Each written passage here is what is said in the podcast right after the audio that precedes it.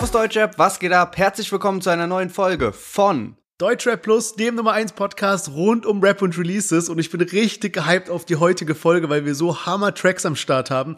Wir starten mit UFO 361, danach Tilo mit Verliebt, danach zum ersten Mal bei uns im Podcast dabei Simon Chan mit Berlin City Girl 22, Peter Fox ist zurück mit Zukunft Pink. Natürlich sprechen wir auch darüber. Und zu guter Letzt Bushido mit seinem neuen Track Jupiter Ring. Ja, und bei Bushido machen wir auch themenmäßig weiter, denn es geht heute um die neue Doku auf RTL Plus. Es geht unter anderem um den Personenschutz und das Auswandern nach Dubai. Außerdem steht Ratars neuer Kinofilm in den Startlöchern. Und wir dachten heute eigentlich viele neue News zu Shindy zu haben. Warum das nicht der Fall ist und wie es dort wohl weitergeht, erfahrt ihr in der neuen Folge. Deshalb unbedingt dranbleiben und wir hören uns gleich nach dem Intro Intro wieder.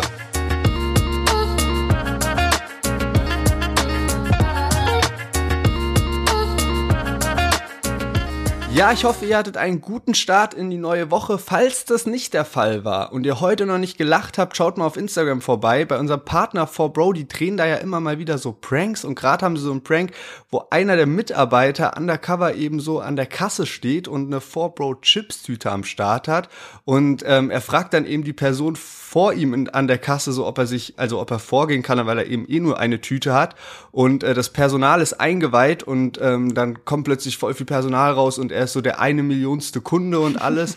Und ähm, schaut euch das auf jeden Fall an, ist so ein geiler Prank. Ein anderer Kunde regt sich so krass darüber auf und rastet voll aus. Und falls ihr auch eine geile Prank-Idee habt, dann könnt ihr die an 4Bro senden. Checkt es mal auf Instagram ab und vielleicht reden wir dann beim nächsten Mal schon über euren Prank. Und jetzt viel Spaß mit der neuen Folge.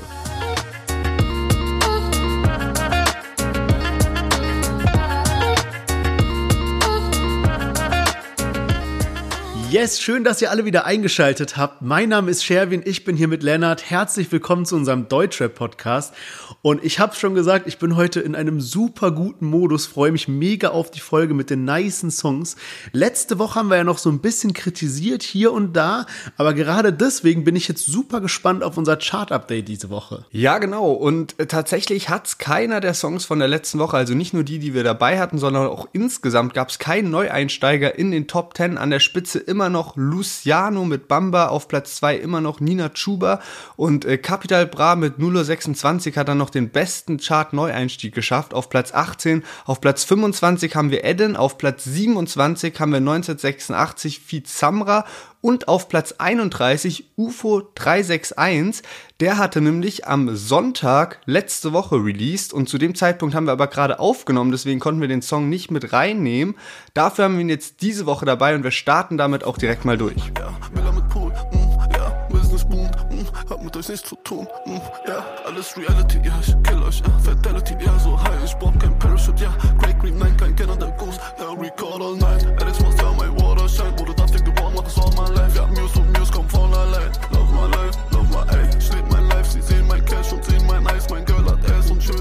we go in Shades, ich seh grad keine Bilder. Yes, UFO 361 mit seinem neuen Track, den er ja übel groß angekündigt hat. Und zwar trägt der Song seinen bürgerlichen Namen Ufuk Bayraktar. Ich hoffe, ich habe das jetzt richtig ausgesprochen. Und er hat dazu ja auch wirklich eine ja wilde Promo gemacht, kann man sagen. Also er hat auf jeden Fall die Spannung sehr hoch gehalten, indem er in Berlin so Plakate aufgehangen hat. Die sahen aus wie Plakate für einen Film und hat dann auch auf seinem Instagram gepostet, ja, äh, am Sonntag in allen Kinos. Und irgendwie sind alle UFO-Fans direkt durchgegangen gedreht. Ich muss sagen, ich bin auch direkt auf die Seite von irgendwie den Kinos, die bei mir in der Nähe sind, habe schon gedacht, hä, was hat das damit auf sich? Kommt jetzt irgendwie ein UFO-Film raus oder so? Letztendlich war es dann nicht so, sondern es kam halt ein Musikvideo und natürlich ein neues Lied raus. Deswegen die Promo, ja, können wir gleich mal drüber sprechen, aber ich muss sagen, der Song ist so, der ist jetzt ja schon eine ganze Weile draußen. Am Anfang dachte ich so, mm, okay, da hat er mit der Promo aber die Latte sehr hoch gelegt und dann jetzt den Song gemacht.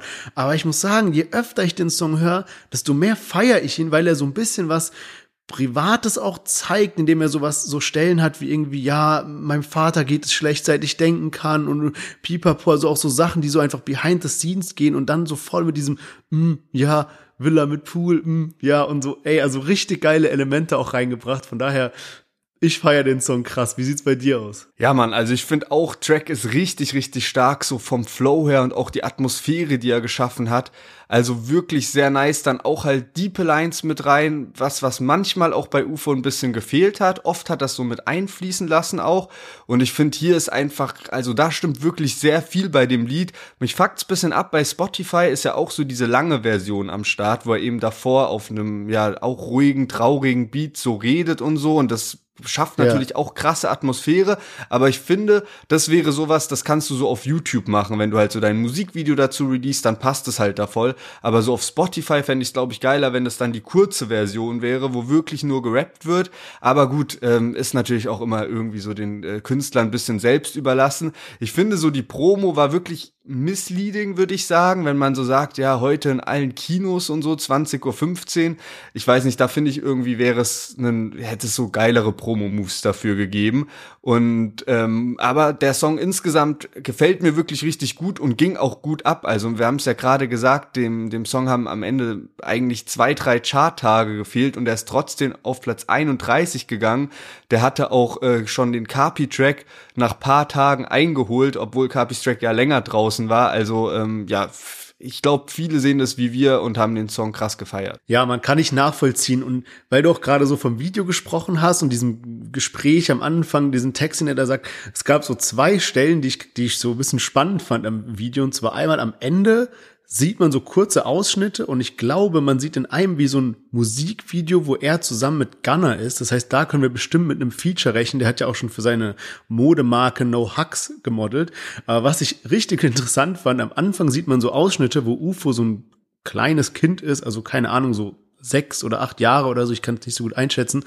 Und dann so rumrennt in einem Wohnzimmer und so schreit, ich bin UFO, ich bin UFO. Also so voll verrückt, wie lange er schon dieses UFO-Ding einfach hatte. Vor allem nicht so, wo ist mein UFO-Spielzeug oder so, sondern halt, ich bin UFO, weißt du, also voll crazy. Aber ich habe mich das auch gefragt und habe aber dann überlegt, ob er nicht einfach so gesagt hat, ich bin UFO, so, und man es halt einfach nicht richtig hört.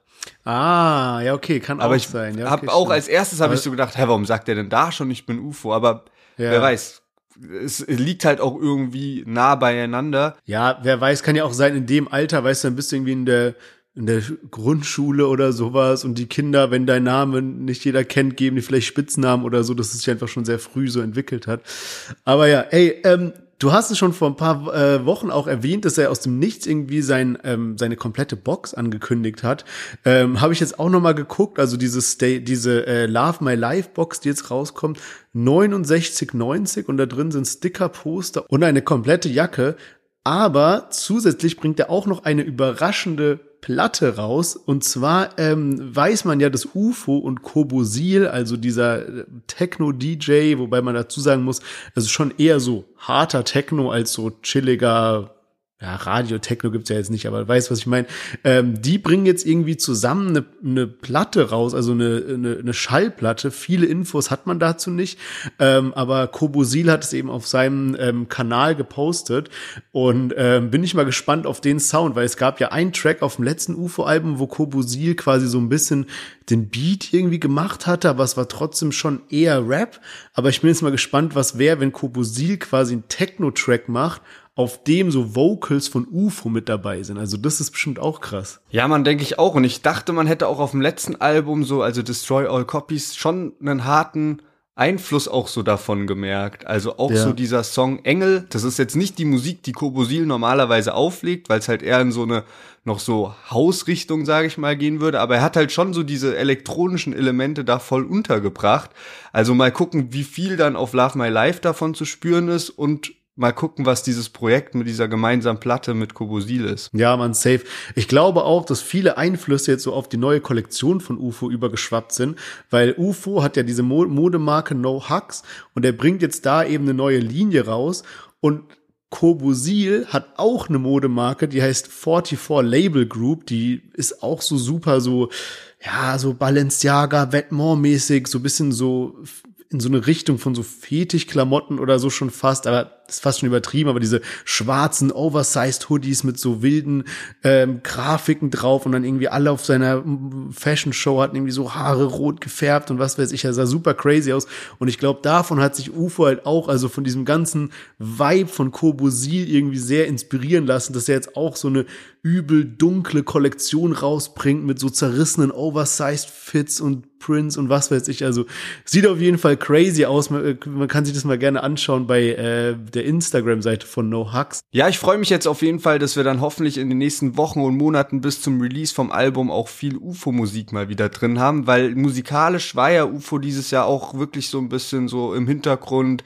Nicht viele Features, aber ein Feature zum Beispiel hatte er und zwar mit Tilo und der hat jetzt zusammen mit Mixu und McCloud die Single Verliebt rausgebracht. Sie guckt auf mein Shirt und sie sieht, ja, ich trag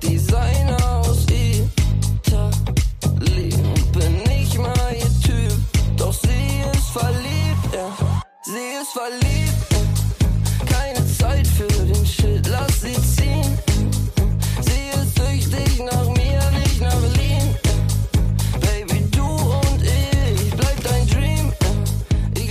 Ja, Tilo, Mixu und McCloud und dieses Trio hat ja dieses Jahr wirklich ordentlich aufgemischt. Also die haben ja viel abgerissen. Die Single Sehnsucht war krank erfolgreich, die Single We Made It war krank erfolgreich und jetzt bringen die drei zusammen eine EP raus. Das haben sie vor einigen Wochen angekündigt. Da gab es dann auch einen Livestream und da gab es dann auch die Hörprobe zu Verliebt und Verliebt ist jetzt eben diese erste Single aus der EP und äh, da kam es jetzt auch fettes Musikvideo, was jetzt dazu rausgekommen ist und ich selbst hatte die letzten Wochen echt so einen krassen Ohrwurm auch schon von dem Lied und äh, bin begeistert von dem Sound, weil es echt bisschen was anderes ist. Äh, Tilo so ein bisschen seinen Film fahren kann und ähm, bin aber auch überrascht, dass die Single jetzt nicht so krass abgeht, wie man das vielleicht erwartet hätte. Ja, also mir geht's ähnlich, weil ich finde den Song eigentlich sehr nice und ich finde es auch gut, dass sie was anderes gebracht haben als jetzt so ein We Made It oder Sehnsucht Part 2, sondern der Beat ist ja schon unterschiedlich. Und ich habe mir auch überlegt, woran es liegen kann, dass, es, dass der jetzt nicht so, so krass abgeht. Und ich glaube, einer der Gründe könnte sein, dass der Vibe von We Made It ist so dieses, ich habe bei Ratten gepennt und so, ihm ging's so voll schlecht und er öffnet so sein Herz und alles und erzählt so eine wahre Geschichte und dann kommt dieses We Made It und so ein krasser Einstieg in die Hook, der einfach jeden mitreißt musikalisch. Und der Vibe von Verliebt ist halt jetzt schon eher so bisschen eingebildet, bisschen okay, sie ist verliebt, aber ich habe keine Zeit für sie und so dieses ganze Ding. Und ja, deswegen, also ich glaube halt, Tilo kam so für die meisten Hörer, kam er rein mit diesen Mega-Hits. Und wenn jetzt ein Song rauskommt, der halt etwas schlechter ist als die, dann ja, hören sich viele Leute es einfach nicht so an, weil es noch nicht so diese mega krasse Fanbase gibt, die einfach so alles suchtet oder so, weißt du, was ich meine?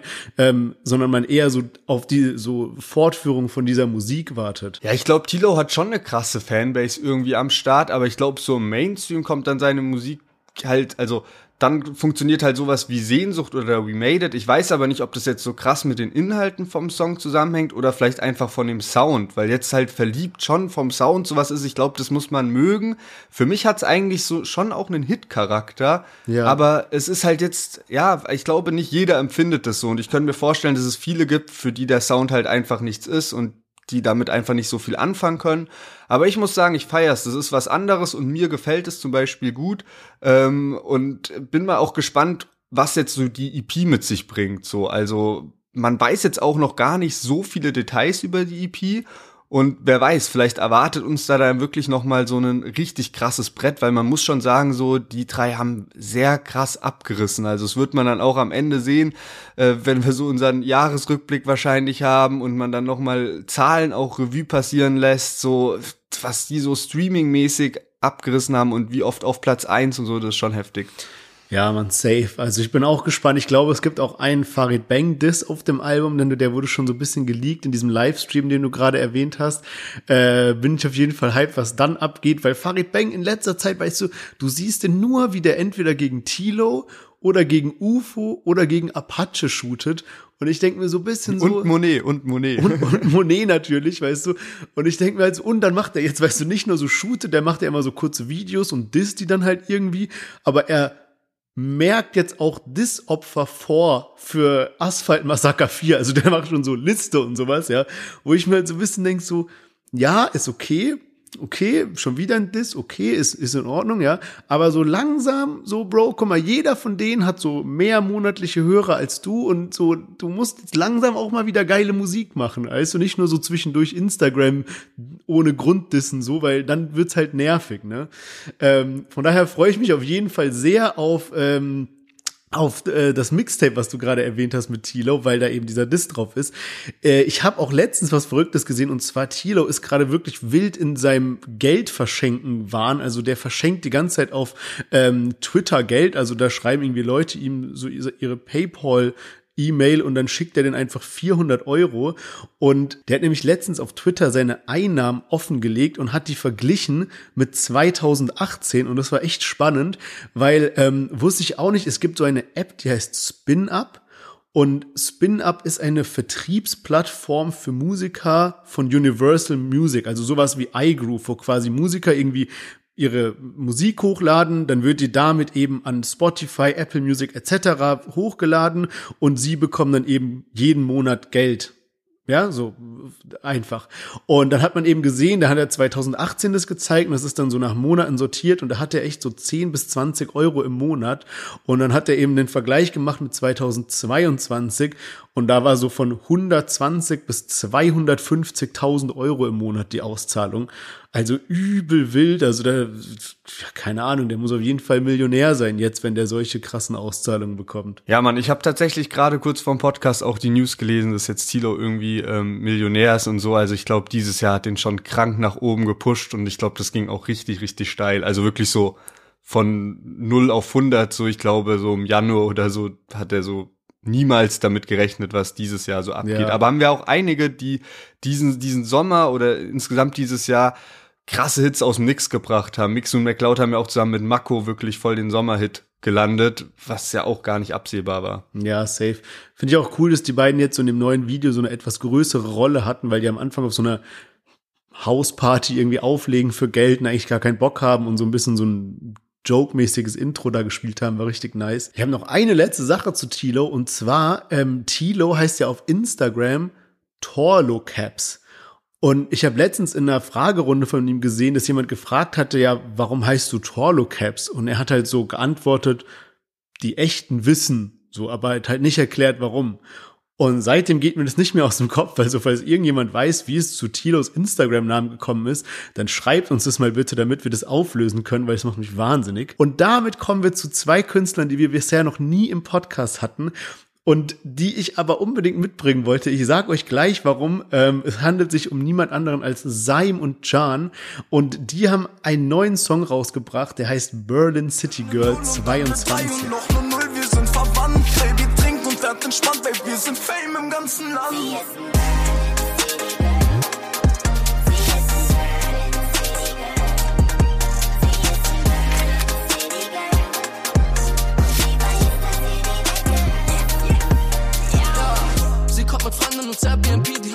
die haben Kuschelarbeit nass, als sie bleibt über Nacht. Sie kommt straight aus Wedding, also kennt sie jeder aus der Stadt. Ich mach mein Cash und fertig, ich schwör, sie ist gefährlich. Und ich bin niemals ehrlich, weil ich hab Angst. Yes, Saim und Chan mit ihrem neuen Track Berlin City Girl. Wer nicht weiß, wer die beiden sind, kann gerne mal die googeln, dann sieht man sofort, wer das ist, weil die sind so prominent auf Social Media, dass man die eigentlich gar nicht mehr übersehen kann. Und die sind auf jeden Fall kontrovers, das wissen die beiden auch und das machen die bestimmt auch nicht ohne Absicht. Aber darüber will ich jetzt gar nicht sprechen, sondern ich will eher darüber sprechen, warum ich glaube, dass man die zwei mittlerweile mal auf dem Schirm haben sollte. Und zwar habe ich das Gefühl, die sind gerade die zwei Künstler, die dieses Internet Game so krass spielen wie kaum jemand anderes, weil die es eben schaffen, so krass sichtbar auf TikTok, auf Instagram zu sein. Die machen so wilde Challenges, keine Ahnung. Die haben sich da jetzt auch von so Ami-Künstlern was abgeguckt, dass die quasi so dieses Slimeheim heißt es. Die haben quasi einen extra Account, wo die so crazy Stories aus ihrem Haus posten. Die, ich weiß auch nicht, die wohnen irgendwie, glaube ich, in so einem, in so einem Art Einfamilienhaus mit Pool im Garten und machen da immer Partys, wo sie halt irgendwie äh, paar Jungs und Mädels einladen und dann da irgendwie verrückte Sachen hochladen. Ähm, so ähnliche Sachen kennt man auch von dem einen oder anderen Ami-Künstler. Auf jeden Fall spielen sie dieses Game richtig gut. Und ich muss sagen, hier in Berlin sieht man jetzt auch immer mehr so Bilder, von denen ich war letztens am Hauptbahnhof, da war so eine riesige ähm, TV-Leinwand und dann waren auf einmal Seim und Chan da drauf. Und jetzt habe ich letztens gelesen, dass sie nämlich bei Raf Kamora und Ronny Bold im Vertrieb sind, also bei denen ihrem Label, ähm, sind auch bei Sony gesigned. Und ja, es sind schon einige Sachen, die die Jungs richtig machen. Jetzt auch mit dem Song, weil sie haben dann irgendwie lustige Videos zusammen mit Culture Candela gemacht, die ja den Song ursprünglich ähm, äh, verfasst haben. Und von daher wollte ich die einfach mal mitbringen, weil ich glaube, man sollte langsam mal über die zwei Bescheid wissen. Ja, voll krass, weil irgendwie kommen mir so die Namen schon ewig bekannt vor, aber so richtig hatte ich auch nie Bilder vor Augen, wer die eigentlich sind und dachte schon so, die hatten so ein bisschen ihr Hype und jetzt ist so ruhiger um die geworden. Und so durch dieses neue Lied und durch die ganze TikTok-Promo und sowas waren die am Start. Und dann hatte ich auch durch einen Kommentar von Culture Candela tatsächlich gesehen, dass die eben bei Bolt und Ragucci gesigned sind, seit April oder so da ihren Label-Deal haben. Ich weiß nicht, ich bin mal gespannt, was so in Zukunft von denen kommt. Also für mich ist es so jetzt auch in Bezug auf dieses Lied ein bisschen Trash-Music. Ich muss sagen, so dieser Ausschnitt auf TikTok ist mega cool so. Also keine Ahnung, kann man sich geben so und ist auch witzig, wenn so Culture Canela gibt es Sample frei, die treffen sich so für Videos, das kommt einfach cool so, aber das ist so für mich so so wirklich Prototyp, okay, der TikTok Ausschnitt ist cool, aber der Rest vom Lied gibt mir nicht viel. Ja, man, ich habe ja auch eingehend schon ähm, gesagt, dass die beiden auf jeden Fall ein bisschen kontrovers sind. Und wie gesagt, ich glaube auch, dass es so ein bisschen Absicht ist, dass sie da so anecken. Ähm, ich denke aber, dass es eigentlich gar nicht mal so eine schlechte Taktik ist, dass man erst so ein bisschen provoziert, Aufmerksamkeit schafft und wer weiß, wie das mit der Musik weitergeht. Weißt du, wenn du da so ein Raf Kamura und irgendwie Ronny Bolt im Hintergrund hast und so. Also ich glaube, dass da kann sich noch einiges formen. Die, die zwei sind ja wirklich noch am Anfang ihrer Karriere. Von daher glaube ich, dass die auf jeden Fall da noch einiges reißen können. Was sie auf jeden Fall bisher schon richtig gut reißen, sind zum Beispiel die YouTube-Kommentare, weil wenn man da auf das aktuelle Lied geht, haben die schon innerhalb von drei Tagen unfassbare 47.000 Kommentare. Und äh, das ist auch tatsächlich bei einem anderen Lied so, irgendwie, keine Ahnung, 50 bis 60.000 K unter einem Video, bei anderen Videos dann nur 3.000, also äh, YouTube-Kommentare-Game läuft bei diesem Lied schon richtig, richtig stark. Sage ich natürlich mit einem zwinkernden Auge. Fragt man sich schon, wie das eigentlich zustande kommt, dass es so ungleich ist. Bei einem Video so viel und beim anderen Video dann irgendwie nur 3000. Ja, das, äh, das kann ich dir erklären. Die haben nämlich so eine ganz wilde Strategie, die die da fahren. Und zwar ähm, gehen die dann irgendwie so Amazon-Gutscheine kaufen für, lass mich nicht lügen, irgendwie Tausende von Euros. Also ich glaube, der hat für 2000 Euro oder sowas, hat der Amazon-Gutscheine gekauft, ah, 50 Euro. Also das ist dann ja eine ganze Menge, wenn man das dann mal aufteilt und ja. ähm, verlost die dann eben unter jedem, der irgendwie zum Beispiel den TikTok-Sound benutzt, um Video zu machen oder der Kommentare bei YouTube hinterlässt und so weiter, weißt du. Und die machen dann immer so Challenges. Also es ist auch wirklich teilweise absurd irgendwie. Ich habe irgendwas gesehen, dass der da seine seine alten Schuhe verlost hat und sowas, weißt du, so in irgendwie Schuhgröße, keine Ahnung, 42 oder sowas. Ähm, war auf jeden, ist auf jeden Fall wild. Also ich meine, es funktioniert und es ist auch so ein bisschen.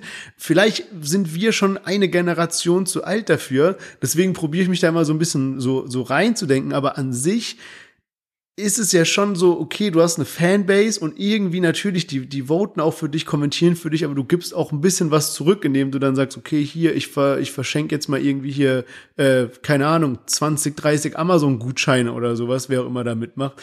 Also ich kann mir schon vorstellen, dass es eigentlich einfach so ein bisschen motiviert, sich dann da einzubringen als Fan. Ja, was ja auf jeden Fall ein bisschen mehr unsere Generation ist, ist auf jeden Fall Peter Fox. Der ist jetzt zurück nach 14 Jahren, also unfassbares Comeback einfach neue Single Zukunft Pink, hat sich auch noch einen Feature-Gast draufgeholt und zwar Ines.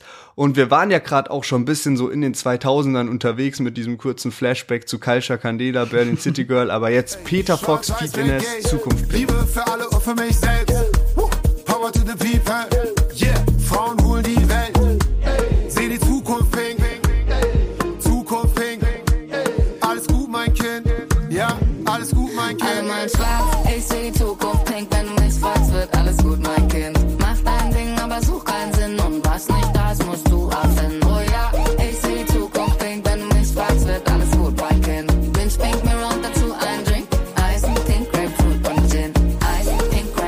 Ja, Peter Fox ist zurück. Unfassbares Comeback. Wir hatten es letzte Woche auch schon als Posting, weil man da schon vermutet hat, der hat aus dem Nichts so ein Video gepostet, also einen kurzen Teaser. Und äh, jetzt ist es auf jeden Fall passiert. Es wird ja wirklich auch in den letzten Jahren schon immer mal wieder ein bisschen gemunkelt. Kommt der wirklich nochmal zurück und liefert ein neues Album raus? Und ich bin jetzt richtig, richtig hype auf diese Promo-Phase und bin auch sehr froh, dass die Musik so klingt, wie sie klingt, die er mitgebracht hat, weil es einfach, es hat was von dem alten Peter Fox, aber es ist jetzt nicht so, dass es nicht zeitgemäß wäre oder so, sondern es holt mich zumindest auf jeden Fall komplett ab und es macht auch Spaß, durch die Kommentare auf YouTube zu scrollen und einfach so Geschichten auch zu lesen, wie jeder begleitet wurde damals von den ganzen Hits von Peter Fox. Ja, man safe, man liest ja auch so voll oft dann, äh, es war so ein beschissenes Jahr bis jetzt, wir haben einfach mal eine gute Nachricht gebraucht und dann kommt einfach Peter Fox zurück. Also fühle ich auf jeden Fall. Ähm, wir hatten sie auch schon ein paar Mal erwähnt, das Stadtaffe, also das eine Album von Peter Fox, das meistverkaufte äh, Rap-Album Deutschlands ist mit 1,3 Millionen abgesetzten äh, Einheiten, habe ich es nochmal gelesen. Und dementsprechend ist er natürlich jetzt auch in große eigene Fußstapfen getreten mit seinem Comeback. Und ich hatte kurz vor dem Release, als schon so die Gerüchteküche gebrodelt hat, habe ich so einen Kommentar gelesen, wo da stand sinngemäß von wegen, ja, ich freue mich wirklich, dass er wieder zurückkommt, aber ich frage mich so ein bisschen, ob es noch zur Zeit passt. Und ich habe direkt gedacht, ja komm, blöder Kommentar, so juckt mich nicht, aber er kam mir immer wieder in den Kopf und ich dachte so, hm, stimmt, also wenn jetzt noch mal Stadtaffe rauskommt, weiß ich nicht, ob die jetzt nochmal so 1,3 äh, Millionen Einheiten absetzen würden, ja. Und das hat mich dann so gefuchst, dieser Gedanke, dass ich da so mich irgendwie reingesteigert habe, als dann das Lied rauskam, hatte ich wie so eine negative Haltung dem gegenüber, weil dieser Kommentar mich so lange begleitet hat und war dann auch so am ersten Tag, dass ich so dachte, hm, ja, okay, ist es so cool. Es gab ein, zwei Sachen, die mir nicht so gefallen hatten, über die habe ich mir dann voll den Kopf gemacht. Aber irgendwie habe ich mich jetzt in den vergangenen Tagen immer wieder dabei erwischt, wie ich den Song nochmal anmache und nochmal anmache. Und er macht einfach gute Laune. Er ist so einfach ein gute Laune-Track, muss ich sagen. Und ich glaube, es ist jetzt schon ein bisschen entscheidend. Also Peter Fox kann jetzt wieder so komplett an die Spitze gehen, wenn er ein bisschen überrascht mit Sachen. Wer weiß, ob dann Shindy-Feature kommt oder irgendwas in die Richtung, irgendwas Verrücktes Neues. Wenn er jetzt weiterhin den alten Film fährt, so von Stadtaffe, muss man mal schauen, kann auch funktionieren, aber ich glaube, so ein paar Überraschungen wären auf jeden Fall gut. Ja, safe denke ich auch, weil also das ist sonst auch gefährlich und ich glaube, das weiß er aber auch, dass er jetzt nicht Stadtaffe 2 bringen kann, weil das funktioniert dann auch nicht so gut. Ich glaube aber, er hat ja auch jetzt genügend Zeit gehabt, sich so darauf vorzubereiten, äh, sowohl irgendwie so, was hat er für eine Vision, wie will er das Ganze auch vermarkten, wie will er musikalisch da auftreten. Also es ist ja jetzt nicht so, dass das wahrscheinlich unter Zugzwang entstanden ist, deswegen habe ich da schon große Hoffnungen rein. Ähm, aber es ist natürlich kritisch und man muss immer gucken, so ja, startet das dann überhaupt durch? Zum Beispiel hat ja auch Seed 2019 ein Album rausgebracht und die haben ja in den 2000er Jahren, also Seed ist ja so die Band, wo eben auch Peter Fox Teil von ist, die hatten in den 2000er Jahren auch krasse Erfolge, krasse Singles, ähm, krasse äh, CD-Verkäufe und so weiter und so fort. Und die haben jetzt im 2019 ein Album rausgebracht. Und da hatte ich zum Beispiel so den Eindruck, dass das nicht mehr ganz so stark gefruchtet hat, wie so dieses alte Zeug, so, also da war Ticket ein unnormal geiler Song, aber abgesehen davon haben die Singles nicht ganz so hardcore gut funktioniert. Mittlerweile haben die auch ihre Streams auf jeden Fall erreicht, aber es war nicht mehr so dieses Seed-Level aus den 2000er Jahren. Aber jetzt, Peter Fox, bin ich echt überrascht, wie stark der durchgestartet ist. Also ähm, es gab nur wenige Songs, die besser an, in den ersten 24 Stunden gestreamt wurden aus dem Deutschrap-Bereich ähm, dieses Jahr. Und er hat auf jeden Fall über eine Million Streams gehabt äh, nach 24 Stunden. Also wirklich sehr guter Start und ich denke auch, wenn er so paar Features noch reinbringt, die auch große Namen sind, und er so neue Kollabos eingeht, äh, dann könnte das wirklich sehr, sehr erfrischend sein. Ich hoffe aber trotzdem auch, auch wenn ich mir natürlich so ein, zwei geile, überraschende Kollabos wünsche, dass es so mehr Solo-Lieder werden, und ähm, war auch hier bei dem Lied erst skeptisch, als ich so gesehen habe, was jetzt so erste Single nach keine Ahnung über zehn Jahren und äh, dann direkt äh, einen Feature drauf, so. Aber muss auch sagen, andere Künstler hätten wahrscheinlich das Feature, weil es in Anführungszeichen nur ein Gesangsfeature ist, gar nicht erst im Namen erwähnt dann und er war eben wenigstens so korrekt und hat es halt so mit angegeben. Ja, stimmt. Nee, hat mich auch ein bisschen überrascht, aber im Endeffekt, äh, wie gesagt, feiere ich den Song. Ähm, hast du das mitbekommen mit diesem einen Typen, der ihn da so kritisiert, Malcolm Usoma Ohanwe? Keine Ahnung, also wenn man, wenn ja, ich habe es in der Story dann, auch gesehen. Okay, okay, okay, ja, genau. Also falls der jetzt bekannt ist, ich kenne ihn wie gesagt äh, nicht, dann verzeiht mir das, aber auf jeden Fall äh, finde ich gehört irgendwie so ein bisschen dazu. Ähm, und zwar hat der eben so geschrieben von wegen ja, dass sich Peter Fox eben an dem an dem äh, Sound von äh, südafrikanischer Musik ähm, inspiriert oder halt davon Elemente benutzt und dann ist eben äh, genau diese Menschen nicht in die Clubs reinkommen, wo Peter Fox gespielt wird und hat sich da so ein bisschen ja, so Kritik geäußert, aber was ich dann auf jeden Fall von Peter Fox sehr stark fand, dass er sich obwohl er ja immer noch so Social Media mäßig behind the scenes ist, also er hat ja kein Bild von sich gepostet, nicht einmal in eine Insta-Story geschrieben oder sowas, äh, oder in eine Insta-Story gesprochen, hat er trotzdem diese Kritik genommen, hat sich direkt dazu geäußert, Stellung dazu bezogen, ähm, hat das sogar nicht nur in einer Story beantwortet, sogar einen Beitrag dazu gemacht, den sich jeder angucken kann auf äh, dem Instagram-Account von Peter Fox. Ähm, also ja, Kritik darf natürlich sein, aber ähm, finde ich auf jeden Fall gut, dass Peter Fox da so direkt drauf reagiert hat. So wie auch Flair, der auf Twitter sich dazu ein bisschen ausgelassen hat. Also man kann äh, diese Diskussion sowohl auf Twitter bei Flair als auch auf Instagram bei Peter Fox nachverfolgen. So viel dazu. Ich würde sagen, wir kommen zu unserem letzten Song des Tages und ein nicht weniger bekannter Name und zwar Bushido hat mal wieder was released und zwar ist sein neuer Song Jupiter So viele Tränen, barfuß gemeinsam auf steinigem Weg. Versprach dir, ich werde uns aus dieser Hölle befreien, um dich nie wieder leiden zu sehen. Wische die Strähnen aus deinem Gesicht und bin froh, dass du neben mir liegst. Denn solange wir zusammen sind, gehe ich ohne zu zögern in jeglichen Krieg. In Zeiten, in denen nie das Gute gewinnt, warst du um mich herum, wie der Jupiterring. Guck, ich war so verloren und ich suchte dich blind. Du warst um mich herum.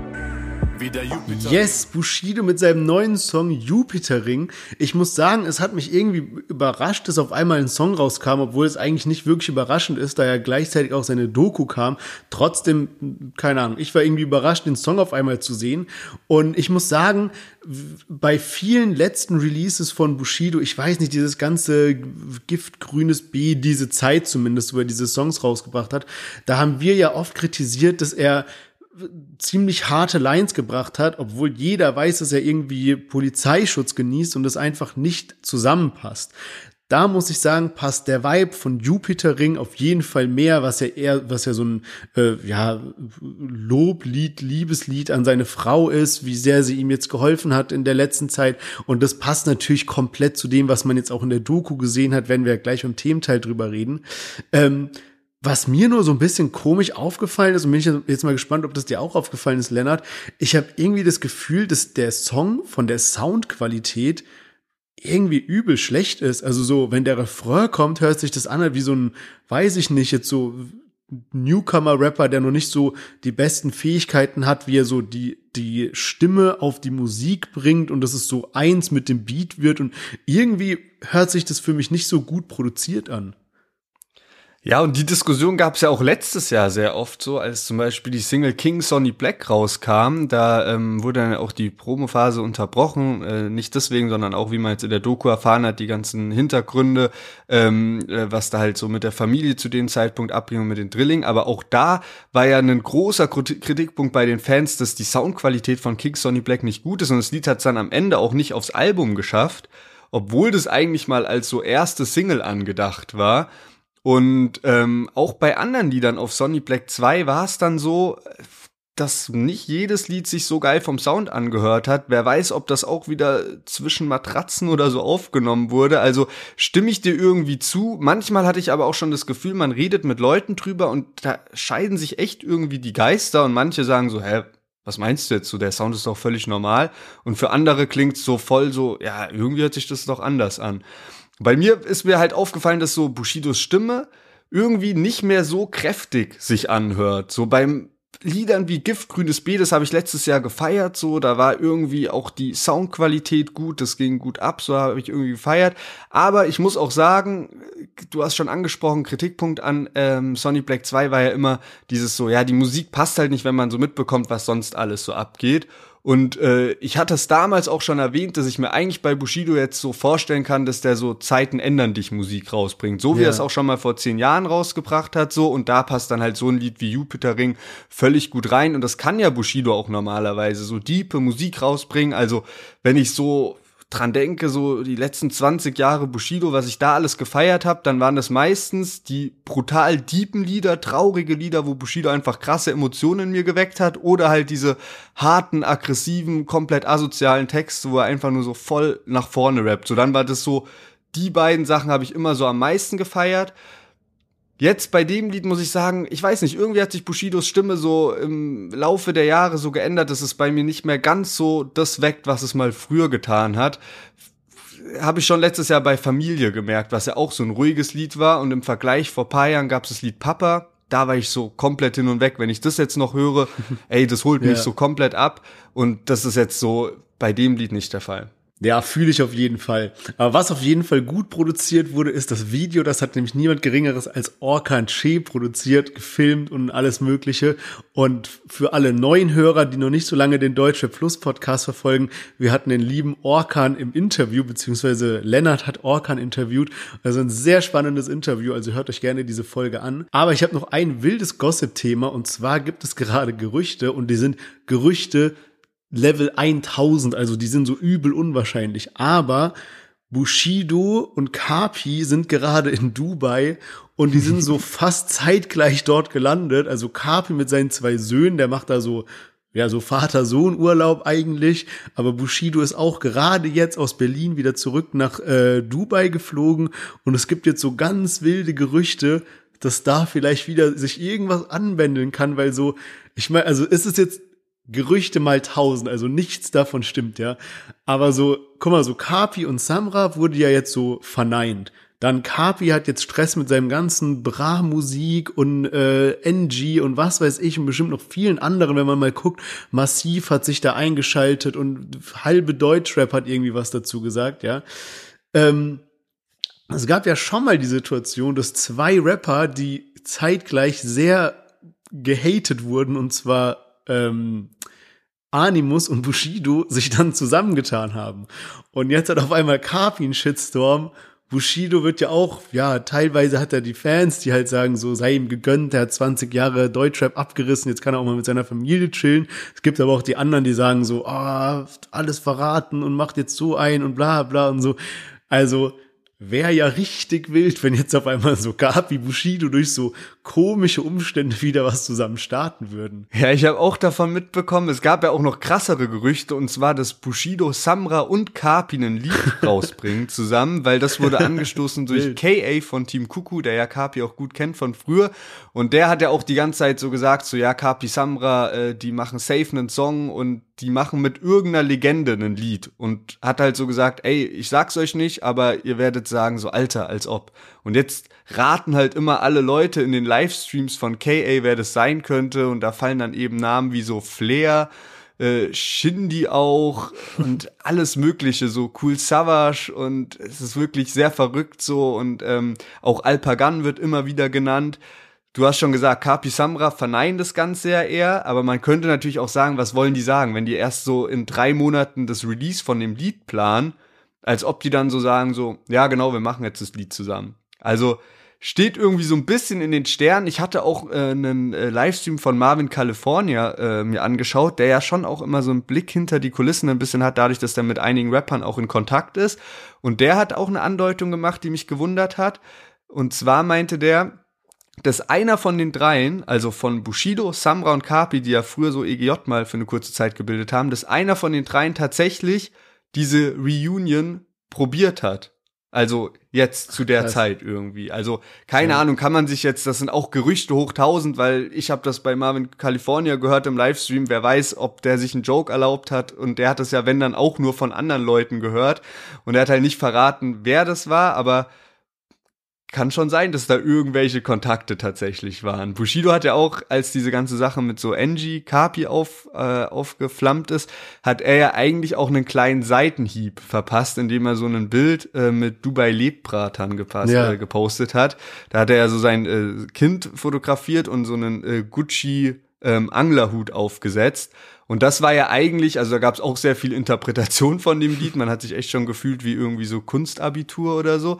Aber äh, da gab es auch äh, eine, also das Wahrscheinlichste war ja so, dass es eigentlich so als Seitenhieb gemeint war, so von wegen, ja, damals hast du mich so wegen Polizeischutz und so dich über mich lustig gemacht und jetzt bleibt dir auch, ein, also jetzt bleibt dir auch nichts anderes als woanders zu leben außerhalb von Deutschland. Ja. Ja, oder, oder er hat's halt so auf die Liebe gemeint, so von wegen, er zieht seinem Sohn so diese Kappe an und sagt so auf alte Zeiten, so Berlin Lepra, so an Kapi gerichtet. Aber es offensichtlich ist auf jeden Fall ein Seitenhieb. Ich würde sagen, wir machen sowieso gleich mit Bushido weiter und Rata und Shindy und alle möglichen, dass wir mal ein kurzes Fazit für heute ziehen. Wir hatten mit am Start UFO, Tilo, dann Saim und Chan, Peter Fox und zu guter Letzt Bushido. Wer ist diese Woche dein Favorit? Also UFO ist auf jeden Fall sehr, sehr stark mit seinem Lied. Auch Tilo hat mir gut gefallen, aber an Peter Fox kommt diese Woche einfach niemand vorbei. Ich bin so hyped auf die nächsten Wochen und Mo- Monate. Es ist wirklich sehr schön, dass der wirklich zurück ist. Aber wir haben auch eine starke Woche, muss man sagen. Auch Sido, Jamule haben ein krasses Lied abgeliefert. So. Yes. Wie sieht's denn bei dir aus von den Liedern, die wir jetzt heute dabei haben? Ja, und also bei mir sind es auch diese drei. Ich habe genau wie du den Peter Fox Song am häufigsten gehört, wobei es noch nicht so final entschieden ist, was on the long run der meistgehörteste Song ist, weil ich auch Tilo immer öfter höre. UFO sowieso geiler Track, also sehr sehr schwierig.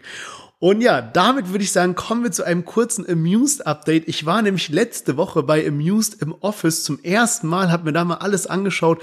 Mega schönes Office haben die da, super nette Kollegen, haben wirklich sehr spannende Talks geführt, was jetzt alles so abgeht. Und ja, es geht ja jetzt los, die Booster-Packs sind da. Schickt uns gerne immer, wenn ihr irgendwelche krassen Rapper gezogen habt oder generell, wenn ihr den Booster-Pack öffnet. Ähm, Promo geht los, Josie, Crime, ähm, Plusmacher habe ich jetzt gesehen, machen jetzt alle äh, bisschen Werbung dafür, weil im Winter startet dann das Game. Das heißt, jetzt kann man sich die Sammelkarten holen, die ja alle limitiert sind in den Booster Packs, wo sie noch vergünstigt sind. Und im Winter gehen dann die Turniere los. Es gibt verschiedene Turniere, je nachdem, was für besondere Karten man hat. Also ob man jetzt zum Beispiel Glas oder Gold hat. Und dementsprechend werden dann natürlich auch die Rewards ausfallen. Also hochwertigere Rewards, die man dann damit bekommt. Ähm, yes, also die ersten Turniere, die es geben wird, werden Glas oder Gold sein und um an einem der Turniere teilnehmen zu können, muss man von jeweils dieser Seltenheit drei Karten besitzen. Also jetzt natürlich ein guter Zeitpunkt, um sich die im Booster Pack zu holen, wo sie noch günstiger sind. Ähm, yes, checkt das auf jeden Fall ab. Wenn es vielleicht für irgendjemand ein bisschen zu viel war, weil ihr noch neu seid, dann schreibt uns gerne oder schreibt Amuse, die sind äh, alle super hilfsbereit und erklären das immer gerne. Und damit würde ich sagen, kommen wir zu den Themen diese Woche und starten tun wir mit Bushido. Der hat nämlich jetzt seine neue Doku auf RTL rausgebracht und deswegen muss ich an der Stelle eine kleine Spoilerwarnung aussprechen. Es kann nämlich sein, dass wir jetzt über Dinge sprechen, die ihr vielleicht noch gar nicht gesehen habt. Von daher könnt ihr gerne bis zum Ratar-Thema vorspulen. Wir werden natürlich gucken, dass wir jetzt nicht alles im Detail erzählen. Aber das kann natürlich passieren und deswegen diese Spoilerwarnung. Ja, worum geht's? Also, Bushido hat ja bereits seine Doku auf Amazon Prime, die sich ja sehr stark mit diesem ganzen Arafat-Thema und wie es überhaupt dazu gekommen ist, befasst hat. Und die Doku auf RTL knüpft jetzt daran an. Das heißt, es geht um so Themen wie äh, die, das Ende der Verhandlungen, der Umzug nach Dubai, die Drillinge ähm, und dann noch andere Themen rund um Bushido, die man jetzt so die letzten Monate mitbekommen hat. Und das war's eigentlich so im Großen und Ganzen. Also ich, vielleicht erste Frage mal an dich. Ähm, wenn du jetzt so RTL-Doku mit Amazon-Doku vergleichst, was war für dich so der krassere Part? Ich finde, es ist halt voll schwierig, weil so die Amazon-Doku hat ja wirklich so Bushidos Karriere von Anfang an beleuchtet. Dann wurden da voll viele Sachen behandelt, wie zum Beispiel, yo, äh, was ist da eigentlich mit Capital Bra und mit Samra passiert und so Sachen alles. Und äh, jetzt die neue Doku hat ja so die letzten zwei Jahre im Blick, was da so passiert ist. Und das sind halt auch Sachen, die man teils in der Öffentlichkeit mitbekommen hat und da kriegt man jetzt noch so ein bisschen Hintergrundinfos, aber es hat auch immer weniger mit der Person oder mit dem Rapper Bushido sozusagen zu tun. Also das war ja noch viel krasserer Fokus bei der Amazon Prime Doku und jetzt bei diesen sechs Folgen von der RTL Plus Doku ist es ja echt schon viel mehr so eine Familiendoku, Ja. wo es auch viel um Anna Maria geht und gar nicht mehr so viel um Bushido und Rap. Also klar, das hat natürlich auch so seinen Part da drin, aber es ist einfach nicht mehr ganz so präsent, weil ja die Karriere von Bushido auch schon erzählt wurde. Deswegen muss ich sagen, so Amazon Prime Doku hat mich schon noch mal ein bisschen mehr gepackt. Ich habe jetzt auch diese Bushido RTL Plus Doku noch innerhalb von 24 Stunden kurz fertig gebinged. Also ich fühle mich ein bisschen auch so wie Bushidos neuntes Kind, muss ich jetzt sagen.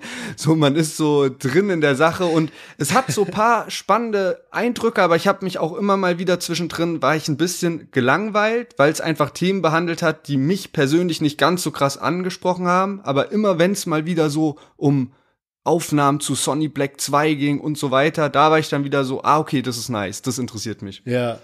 Ja, Wie safe. siehst du das?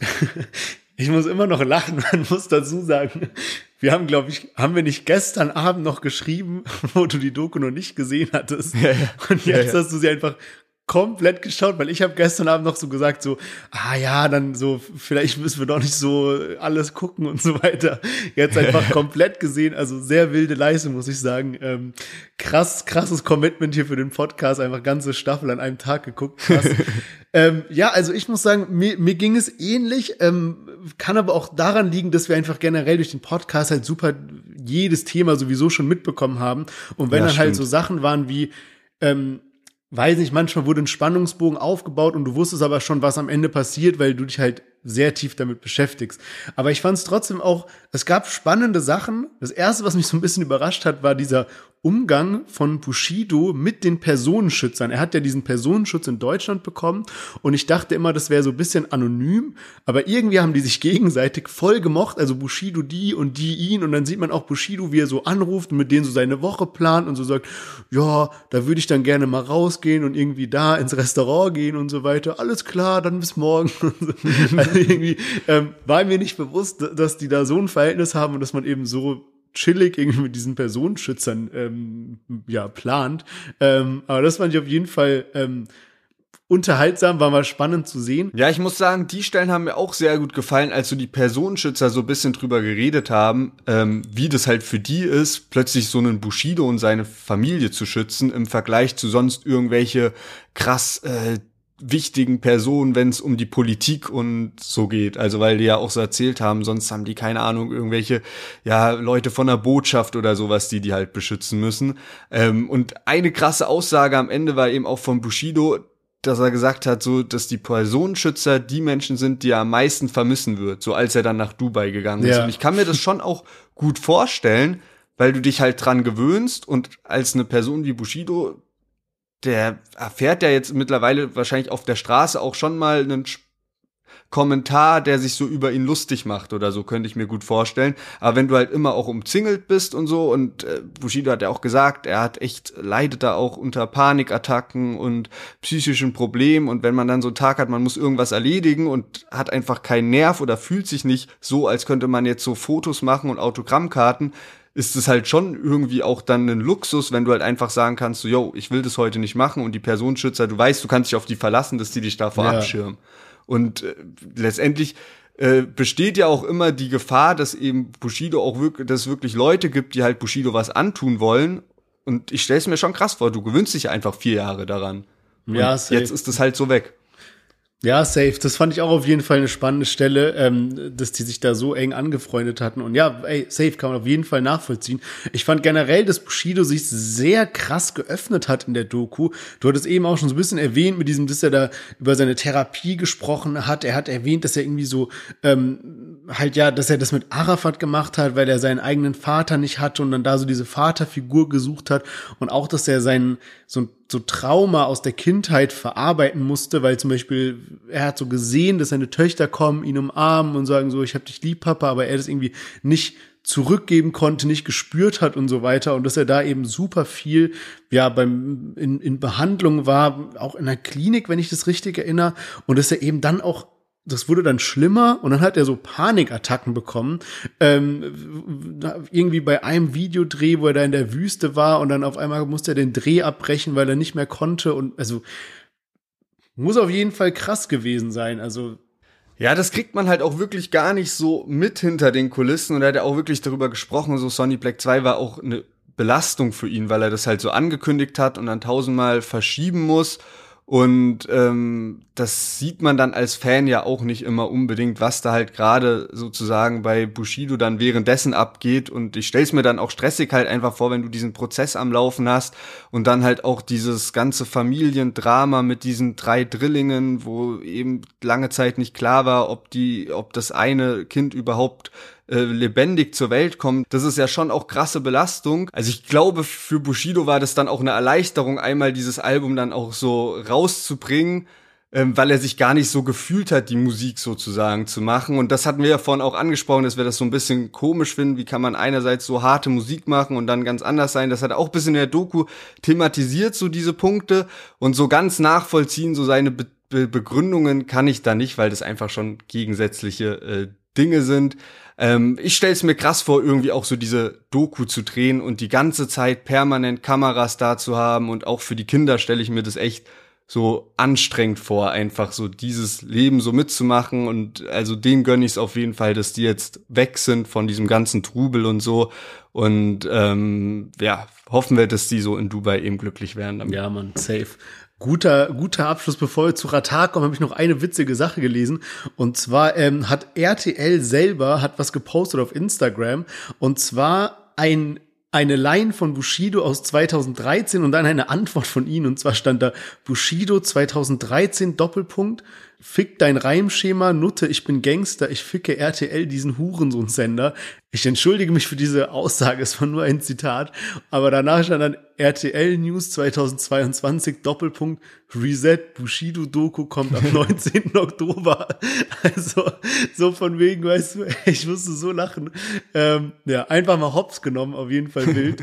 ähm, yes, äh, ich würde sagen, wir kommen zu Ratar, weil wir haben da noch gar nicht wirklich so im Detail oder schon lange nicht mehr drüber gesprochen, dass ja nächste Woche der Film von Ratar rauskommt. Diese Woche, oder?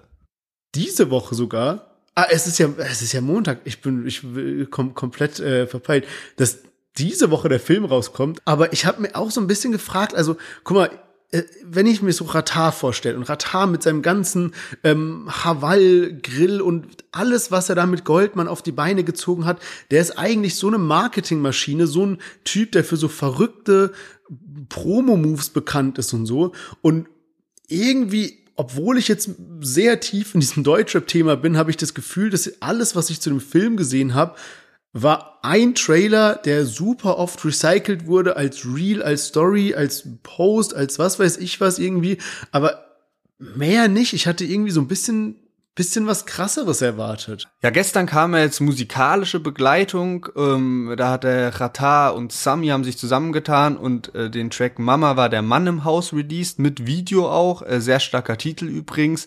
Und äh, die, die erste Premiere war irgendwie auch schon vor paar Wochen. Also es gibt auch schon Leute, die den Film gesehen haben. Jetzt heute ist gerade die Premiere in Köln auch halt groß aufgezogen und so. Und ich habe gesehen, dass Ratar morgen bei Late Night Berlin zum Beispiel zu Gast ist. Also ich habe das Gefühl, dass so jetzt langsam so ein bisschen die Promo ins Rollen kommt. Aber ich gebe dir recht, mir war nicht bewusst, dass jetzt diese Woche dann auch schon der Film am Start ist. Also weil man davon einfach in den letzten Wochen nicht mehr so viel mitbekommen hat. Ich habe aber auch insgesamt so den Eindruck, dass Ratars Hype bisschen runtergegangen ist und er halt nicht mehr so präsent ist wie noch vor einem Jahr, weil er war eben so 2020, 2021 mit diesem ganzen Corona-Ding und äh, den Memes und sowas, war er halt einfach so, alle haben über ihn geredet. Und so ist ja auch ein bisschen das entstanden, dass er jetzt überhaupt so einen krassen Kinofilm rausbringen kann, so mit krasser Besetzung, äh, mit einem krassen Regisseur. Aber so dieser Hype ist einfach so ein bisschen runtergegangen, habe ich das Gefühl, dass jetzt nicht mehr jeder über Ratar gerade spricht.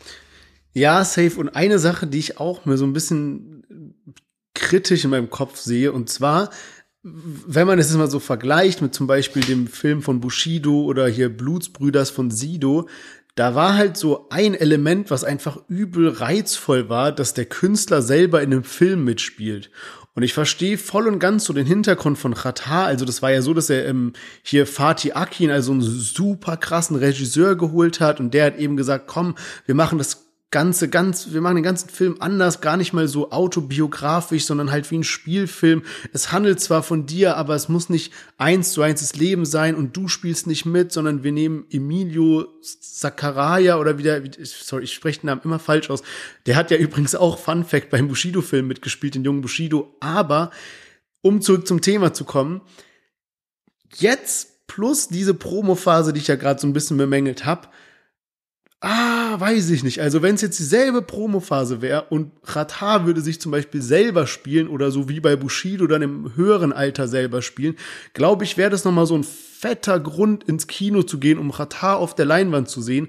So ist es halt jetzt Emilio und der ist bestimmt ein begnadeter Schauspieler, safe, aber ich habe jetzt auch noch nicht so viel von ihm gesehen. Also ich weiß, dass er große Serien gespielt hat, aber für mich ist da nicht ganz so der Reiz, weil ich kenne, man kennt ja eigentlich so die Story von Ratar und weißt du, was ich meine? Also, ah, ich bin mal gespannt, ich bin mal gespannt. Also ich gönne Ratar, aber hab bisschen meine Zweifel. Aber ja, da ist ja auch ein Unterschied zum Beispiel zu dem Bushido-Film damals, dass das jetzt eben nicht nur ganz so wie es bekannt ist, Ratar Story wiedergeben soll, sondern da auch andere Sachen mit einfließen und das natürlich schon irgendwie Ratars Leben war, aber jetzt nicht alles chronologisch erzählt wird. Also bevor wir das jetzt so vorverurteilen, mal gucken, wer weiß, vielleicht hat Ratar ja. auch irgendeine Überraschungsstelle noch am Ende mit dabei.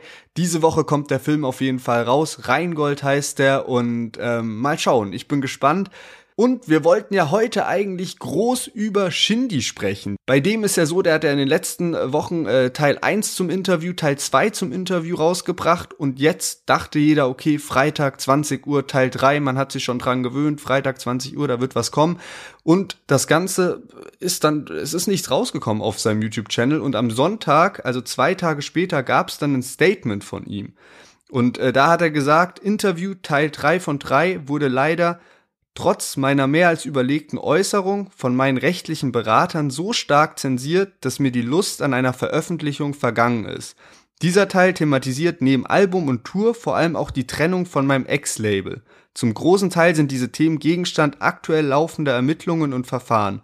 Ob und wann Teil 3 von 3 erscheinen kann, ist somit leider unmöglich abzuschätzen. Ja, Mann, also auf jeden Fall ganz schönes Brett. Und wenn man sich das halt mal so durchliest, also Generell, wenn man sich mal die Kommentare unter dem zweiten Interview durchgelesen hat, noch bevor diese Meldung rauskam, da hat man schon gemerkt, wie unzufrieden die Fans sind. Wenn man unsere letzte Podcast-Folge gehört hat, hat man gemerkt, wie unzufrieden wir als Fans sind. Und ich meine, um das ganz klar zu sagen, es gibt safe eine Wahrscheinlichkeit dafür, dass Shindy einfach halt recht hat und der kann es nicht rausbringen und alles gut. Aber wir sprechen jetzt so ein bisschen aus der Brille von zwei enttäuschten Fans, die jetzt endlich mal Antworten auf so viele Dinge erwartet haben und auch das Shindy, die in dem Statement nochmal so hervorhebt, fand ich noch schlimmer, weißt du, so, ja, ich kann das jetzt nicht rausbringen, im Interview wäre es da und darum gegangen, was voll krass wäre, aber weil das Verhandlungen und weil, also klar, es ist auch ja. die Erklärung, aber irgendwie gibt dir das dann nochmal so einen härteren Stich. Also, ja, wir haben, glaube ich, vor ein oder zwei Wochen haben wir darüber gesprochen, ob er sich nicht selber damit mehr verbaut hat, als dass er jetzt irgendwie was geschaffen hat. Und ich muss sagen, jetzt nach dieser Meldung ist meine Meinung klar. Also ähm, das war echt ein Schuss in den Ofen. Ja, man sehe ich irgendwie ähnlich. Ich habe mir anlässlich dazu auch noch mal äh, angeschaut, wie denn jetzt so ein bisschen sozusagen die Historie war. Und zwar hat er am 19.09. angekündigt, also vor mehr als einem Monat, dass eben ein Statement kommen wird, also dass er sich dazu äußert, was alles passiert in aller Ausführlichkeit am 7.10. Dann am 7.10. um 20 Uhr, als jeder drauf gewartet hat, kam erstmal nichts. Paar Stunden später kam dann der erste Teil vom Interview und dort gab es dann nicht wirklich relevante Infos. Es, was ich draus gezogen habe, ist, ah okay, Chindy wohnt jetzt in München mittlerweile und es gab dieses zensierte Feature, worüber dann viele gesprochen haben. So weit, so gut eigentlich, weil man halt dachte, okay, sind noch zwei Teile Zeit. Dann am 14.10. kam dieser zweite Teil und jetzt am 21.10. kam eben nichts und stattdessen zwei Tage später jetzt die Aussage, die ich gerade vorgelesen habe, dass der dritte Teil so nicht kommen kann. Und man sitzt jetzt wirklich einen Monat, wo man sich so jede Woche neu gefreut hat, darauf, dass Infos kommen und man ist genauso schlau wie vorher tatsächlich. Und äh, jetzt gibt's natürlich, also muss man sich schon irgendwie fragen, also ich verstehe zum Beispiel nicht, warum Shindy das Ganze schon so im September angekündigt hat, weil zu dem Zeitpunkt wurde ja das Interview noch gar nicht gedreht und aufgenommen. Das Interview ist Anfang Oktober erst entstanden, also total kurzfristig auch. Vielleicht war das auch der Grund für die Verspätung beim ersten Teil. Und dann hatte man ja jetzt trotzdem zwei, drei Wochen Zeit, um diesen dritten Teil absegnen zu lassen, weil das Ganze wurde ja trotzdem an einem Tag aufgenommen. Und dass man das jetzt so mit Verspätung den dritten Teil dann komplett gecancelt hat, verstehe ich gar nicht, weil man hatte ja zwei, drei Wochen Zeit, um sich über alles Gedanken zu machen und das gegenchecken zu lassen. Also ja. Irgendwas ist da ja. Ja, und vor allem, also man hatte zwei, drei Wochen Zeit, kann man so sehen. Man kann es auch so sehen, man hat jetzt jahrelang Zeit, diese Interviews zu drehen und die einfach als ein Ding absegnen zu lassen und dann geplant rauszubringen. Also ich meine, das ist ja. für seine Erklärung okay, schön und gut, aber ich meine, man hätte man man hätte es auch so planen können, dass man entweder keine Interviewreihe macht oder von vornherein weiß, dass man die rausbringen kann und die dann auch rausbringt. Aber so war es einfach nur voll die Fehlplanung und es hat halt alle enttäuscht irgendwie. Also ja, und es also es war schlimmer als halt einfach nichts zu sagen leider, genau, so, weil es halt echt noch fast äh, bisschen provoziert hat die Fans, die sich halt diese Box vorbestellt haben, die sich Tourtickets gekauft haben und immer noch keine Infos dazu haben, um da vielleicht jetzt so ein bisschen versöhnliche Worte auch am Ende zu finden, so, das ist halt so eine Bestandsaufnahme und auch so eine Kritik an dieser, an dem Vorgehen und an dem Plan, aber was ich mir jetzt so wünschen würde, wäre wirklich, dass Shindy ein ehrliches Statement abliefert, vielleicht sogar live geht oder so und einfach mit seinen Fans in Kontakt tritt und kommuniziert. Und die Fragen, die er beantworten kann, also aus rechtlicher Sicht, ich meine, er kann ja auch nichts dafür, wenn da laufende Prozesse sind mit seinem Ex-Label, womit wahrscheinlich diese Friends with Money-Geschichte gemeint ist, ähm, dann, oder vielleicht sogar noch diese EGJ-Sachen, wer weiß so, ähm, dann kann er da ja auch nichts dafür, dass er sich im Moment nicht äußern darf. Aber dann soll er sich jetzt mit seinen Anwälten zusammensetzen und muss einen Weg finden, was darf er seinen Fans sozusagen sagen. Und da gehört es ja schon dazu, denen irgendwie Infos zu geben oder irgendwas anzubieten als Entschädigung dafür, dass man eben so lange auf Tour und Album und so weiter wartet. Und da einfach ein Statement hinzulegen, ganz ehrlich drüber reden, was passiert ist, ohne große Ankündigung jetzt und dann auch nicht sagen, ja, an dem und dem Tag kommt jetzt das Album oder die erste Single. Wenn man das noch nicht weiß, ob das wirklich eingehalten werden kann, dann macht man lieber gar keine Ankündigung dazu. Und wir wissen ja auch nicht genau, was bei Shindy alles im Hintergrund abgeht. Also vieles sieht man ja auch gar nicht. Und in der, im zweiten Interviewteil kam ja auch raus, Shindy ist in Therapie. Und ich kann mir schon vorstellen, dass das auch so bei ihm im privaten Leben krass gezerrt hat, das Ganze, was in den letzten Jahren abgeht, sich von EGJ erstmal zu trennen, ohne dass die sich von einem trennen wollen. Dann diese ganze Geschichte mit Friends with Money. Man hat Musik zu Hause rumliegen, kann die aber nicht veröffentlichen, so wie man will. Also ich könnte mir vorstellen, dass er auch in keiner leichten Situation ist, aber deswegen. Ehrliches Statement, jetzt wäre das Beste. Ja, man, meine große Hoffnung ist einfach, dass jetzt dieser, ich sag's mal, Shitstorm dafür sorgt, dass Shindy mal wieder so den Arsch hochkriegt und sich sagt, okay, jetzt muss ich den aber doppelt und dreifach beweisen, was ich drauf habe. Das ist auf jeden Fall meine größte Hoffnung. Wir werden sehen, wie es weitergeht. Danke, dass ihr bis hierhin dran geblieben seid. Es war eine super unterhaltsame Folge. Meine Laune ist nach der Folge genauso weit oben, wie sie vor der Folge war. ja, war eine sehr coole Folge. Von daher auf jeden Fall auf Folgen klicken wir hören uns nächste Woche wieder. Checkt auf jeden Fall auch Deutschrap-Plus auf Instagram und auf TikTok ab. Und yes, macht's gut. Bis nächste Woche. Bis nächste Woche Montag. Bleibt gesund.